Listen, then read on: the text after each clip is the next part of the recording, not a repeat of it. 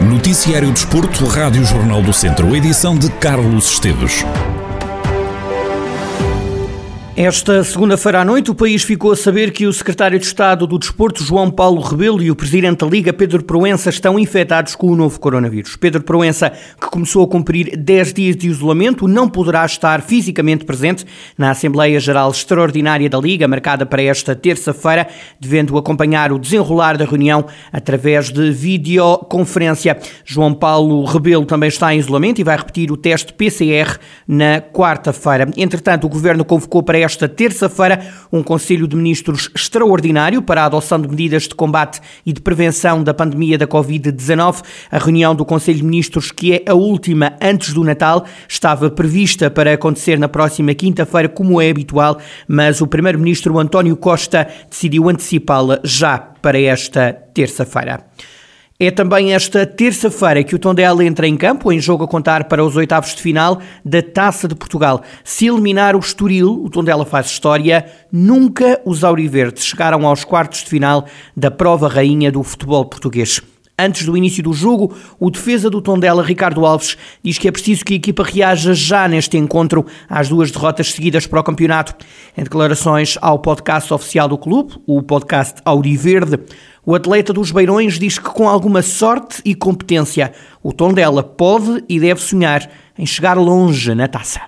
Acima de tudo, queremos reagir porque vimos um resultado negativo sendo para a taça para o campeonato, acho que é importante e é bom termos um jogo tão perto para podermos reagir.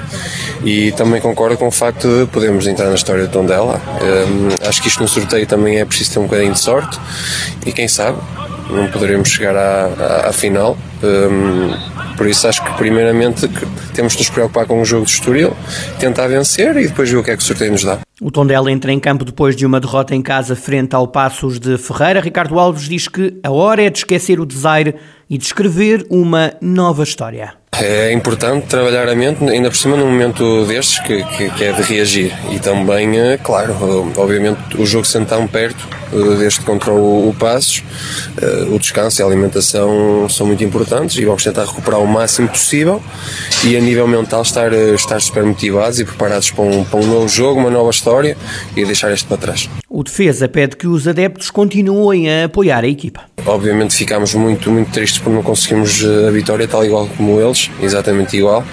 Um, e pronto, acho que o mais importante é continuarmos juntos nos bons e nos maus momentos e tentar que já no próximo jogo consigamos festejar uma vitória.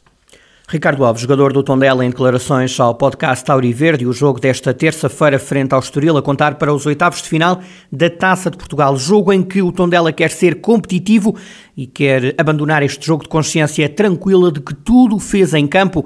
É este o pensamento de Paco Aessarano, o treinador do Tondela. Na antevisão ao encontro dos oitavos de final da Taça, o técnico espanhol garante que a equipa recupera emocionalmente rápido das derrotas. Esperamos que sea un Tondela competitivo, un Tondela eh, con las ideas claras, que sea solidario y que salgamos del juego con la tranquilidad de que ficemos o máximo posible, teniendo en cuenta nuestras, eh, nuestro, nuestro, potencial. La fragilidad emocional a nos, nos, nos, dura 24 horas, es decir, después de una derrota no permitimos eh, pasar más de 24 horas de, de, de luto. O treinador do Tondela admite que pode ser atribuído o favoritismo ao Estoril pelo trajeto que a equipa da linha está a fazer no campeonato. Cada juego es una historia nova, un nuevo reto para todos nos, pero está claro que llegamos ante un, una grande equipa, una equipa que solo perdió uno de los últimos 12 juegos, que lleva solamente 15 golos en, eh, sufridos, con lo cual eh, que va quinto en la clasificación, que está haciendo una gran época, que tiene un estilo de juego muy definido, que tiene personalidad, con lo cual, bueno, pues eh, si eh, por fuera puede, puede parecer que ellos son eh, favoritos ¿no? en esta eliminatoria. Pero a partir de aí, pues lógicamente, hay que jogar el jogo. Paco Essaran, treinador do Tondela na divisão, ao jogo desta terça-feira. O Estoril chega a este encontro com alguma turbulência relacionada com continuidade do treinador. Nos últimos dias tem sido notícia o interesse do Besiktas em Bruno Pinheiro. No entanto, o clube estorialista vem dizer, em comunicado oficial, que o treinador vai continuar a orientar o Estoril. O clube escreve que encara com normalidade que o bom trabalho dos profissionais do clube suscite interesse de outras equipas. Escreve o Estoril que Bruno Pinheiro é um grande treinador que tem contrato até 2023. Dizer ainda que o jogo entre o Tondela e o Estoril Praia, que abre os oitavos de final da Taça de Portugal, quando forem 18 e 45, vai ser apitado por João Pinheiro. No vídeo árbitro vai estar Helder Malheiro. Este é apenas um dos dois jogos de hoje, dos oitavos de final. Também o Famalicão vai, esta terça-feira, receber o Portimonense. Amanhã, quarta-feira, o destaque vai para a recepção do Casa Pia ao Sporting. Também no dia de amanhã, o Lessa recebe o Paredes, o jogo que junta dois clubes do Campeonato de Portugal. O dia com mais encontros destes oitavos de final é quinta-feira. O jogo de cartaz dessa eliminatória é o último do dia. O Futebol Clube do Porto vai receber o Benfica no Dragão. Neste dia, o detentor do troféu, o Sporting de Braga, vai a Vizela defender o título. Ainda nesta quinta-feira vão jogar-se o Mafra Moreirense e o Rio Ave Belenenses. No Campeonato de Portugal, o Castro Daire ganhou ao Gouveia por uma bola a zero na décima jornada. Os castrenses continuam a perseguir os dois líderes, Lessa e Salgueiros. A distância continua a ser de três pontos. No final do encontro, o treinador do Castro Daire, Vasco Almeida, diz que a exibição pode não ter sido a melhor, mas o treinador entende que o mais importante foi a conquista dos três pontos. Vale essencialmente por resultado, não é que estivéssemos mal, Uh, mas o Gouveia também se apresentou bem aqui em Castro Rodeiro, ou seja, a dificultar sempre ao máximo a tarefa daquilo que nós tínhamos para fazer. Nós fomos controlando o jogo, fomos criando situações como era a nossa obrigação, chegamos a zero na, uh, já perto do final da primeira parte, uh, e o jogo sempre controlado na primeira parte da nossa, da, da nossa parte, tínhamos ter feito mais. na segunda parte não tivemos tão bem, o jogo um bocadinho mais dividido, e claro, naturalmente, naturalmente as coisas, não, não, nós não fechando o jogo com o 2-0, fomos deixando correr as coisas até ao fim, mas continuamos a controlar o jogo e o mais importante que são os três pontos neste caso. Apesar da vitória, o Castro Daire continua a não conseguir agarrar um dos dois primeiros lugares da Série C do Campeonato de Portugal, faltando ainda quase uma volta inteira para este campeonato terminar. Lessa e Salgueiros ganharam o jogo desta jornada. O Salgueiros derrotou em casa o Ferreira Daves por uma bola a zero. Vasco Almeida entende que a motivação do Castro Daire é ganhar os três pontos, domingo a domingo. A esperança do Castro Daire alimenta-se alimenta-se jogo a jogo e conquistando os três pontos, ou um neste caso, uh, domingo a domingo. Ou seja, o nosso objetivo é milhar o maior número de pontos e depois no fim logo se fazem as contas. Ainda falta muito campeonato Evidentemente estamos numa situação de perseguição ali aos líderes, ah, mas sabemos também que a tarefa é difícil, mas a tarefa também vai, ser difícil para os líderes estar sempre a ganhar. Neste caso nós também estamos sempre a ganhar.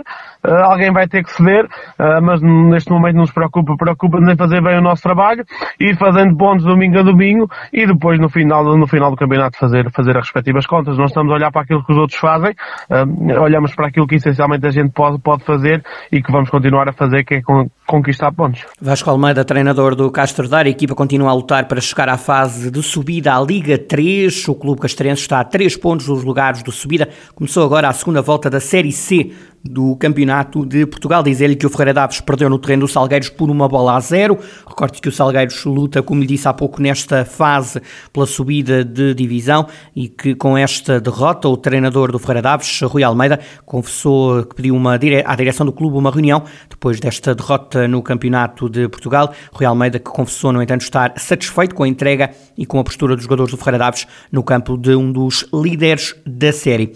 Do futebol passamos para o handball. O Académico de Viseu está pela primeira vez nos oitavos de final da Taça de Portugal.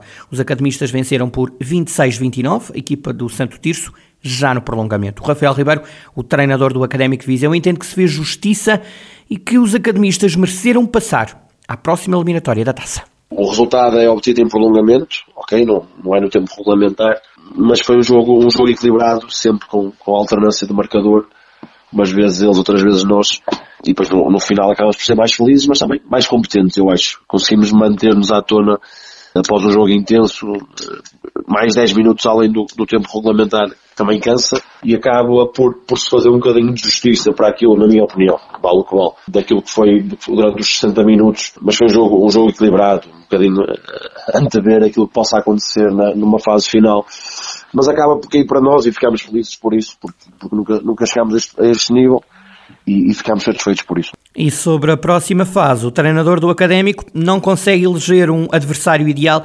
Rafael Ribeiro quer, sobretudo, jogar em casa. Eu acho que poderíamos apanhar uma equipa ainda da segunda divisão, à partida só haverá quatro equipas e ainda haverá essa possibilidade. Ou então uma equipa da parte de fundo da tabela da, da primeira divisão. Se apanharmos um dos grandes, Porto, Benfica, Sporting, um Águas Santas, um Ismael, um Póvoa, que já tem o seu, o seu, que tem a sua história, será muito difícil para nós. É, é lá está, é, é como, é como, depende como quisermos olhar para o Copa, agora a preferência seria sempre jogar em casa, mais uma vez.